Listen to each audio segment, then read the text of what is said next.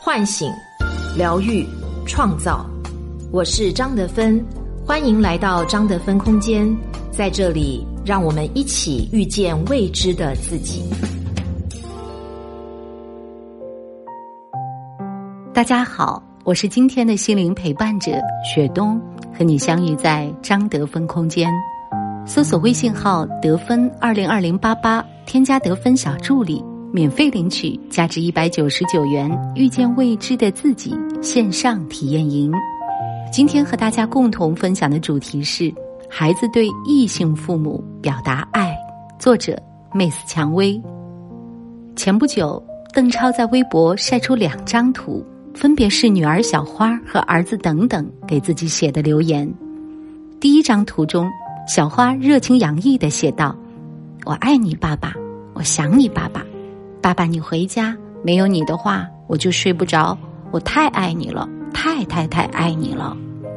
第二张图中，等等也直抒胸臆。爸爸，我等你回来，没有你，就像没有了一切。心花怒放的邓超则以一贯的自恋式幽默配文：“凡尔赛，普及一下。”一众网友被逗乐了，纷纷跑来调侃。你到底是怎么逼孩子写下这些的？花儿等有啥委屈跟妈妈说。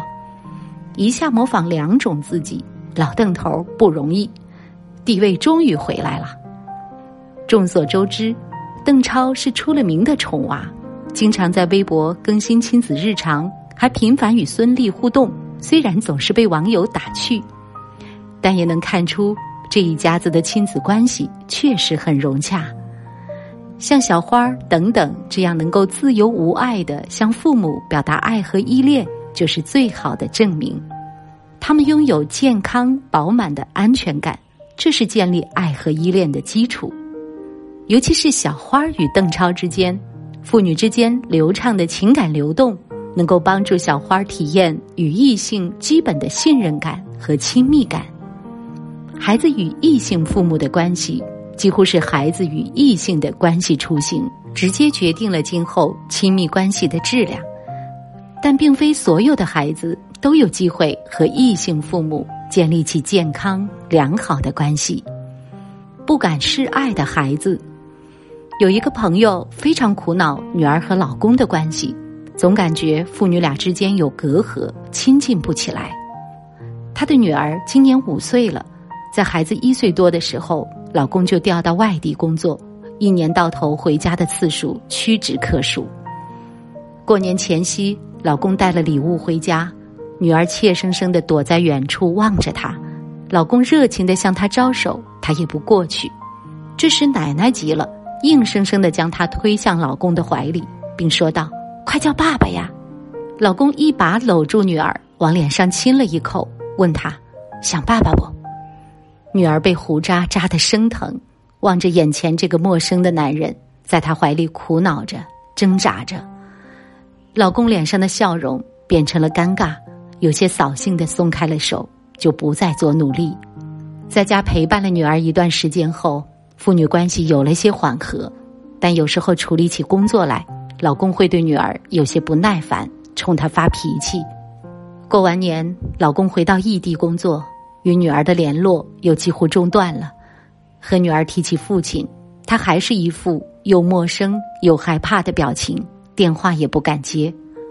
丈夫在异地工作的这几年，他们的关系几乎都是如此周而复始。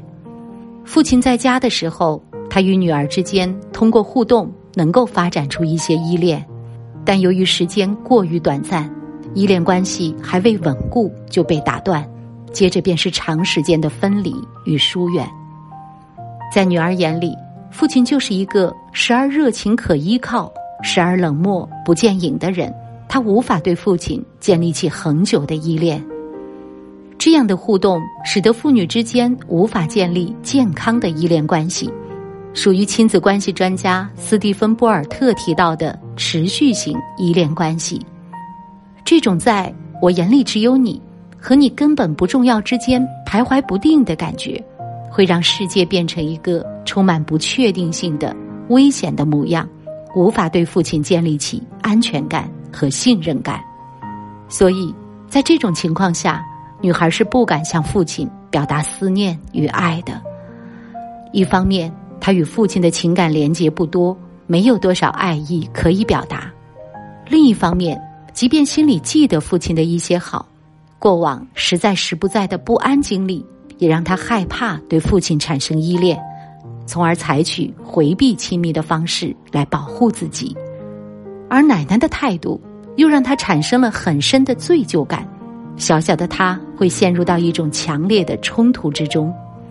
我不应该躲避父亲，可是我又真的特别害怕这个男人。父亲在家庭教育中的行为会影响女儿未来的择偶观。未能与父亲建立健康依恋关系的直接后果是，长大后这个女孩将带着对父亲的矛盾感情模板进入其他异性关系。她可能会在亲密关系中表现得缺乏安全感，也无法与伴侣建立起信任。既渴望亲密，又害怕亲密，也可能会在强迫性重复里爱上一个又一个对他忽冷忽热的男人，成为吸渣体质，走上坎坷的情路。爱得过猛的孩子，另一种情况是孩子与异性父母过于亲密。早些时候，五十岁的李嘉欣晒出一组照片，照片中的他穿着比基尼，与九岁的儿子共浴，嘴对嘴亲吻。儿子毫不避讳的把手放在他胸口位置，引起网友热议。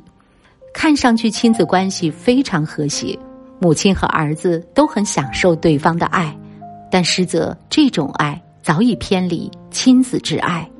根据经典精神分析理论，男孩在三到六岁进入俄狄浦斯期，由于母亲是孩子第一个爱的对象，孩子理所当然的认为自己是妈妈的唯一。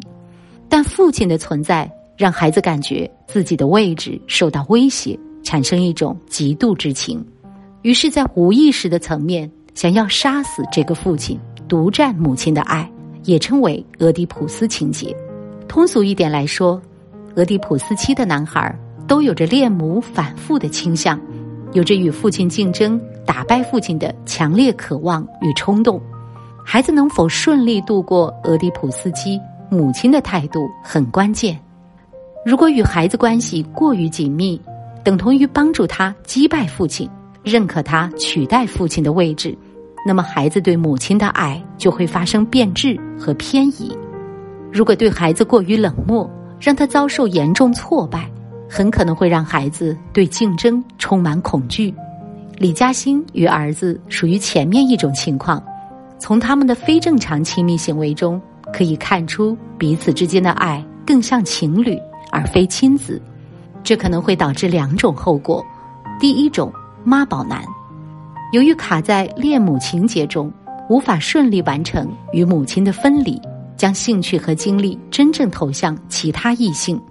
孩子长大后，情感重心依然会放在母亲身上，与其保持着深度的情感连接，表现出来就是凡事听母亲的话。重视母亲而轻视伴侣，这背后实则是一种病态的依恋。第二种花心男，有一个二十岁的男性来访者，频繁更换女友，而且约炮上瘾，身心状态都很糟糕。自从三岁父母离异，母亲与他之间就呈现出无边界状态，不仅常在公共场合公然亲嘴。读大学离家之前，母子还一直同床共枕。母亲坚信，其他男人都靠不住，只有儿子能给自己幸福。如果母亲向孩子无节制的靠近与融合，孩子一方面会模糊与异性的边界，另一方面，为了防止乱伦焦虑，可能会无意识的通过不断寻求其他异性、更换性伴侣来转移注意力和缓解压力。这两点合起来，就构成了滥情和花心。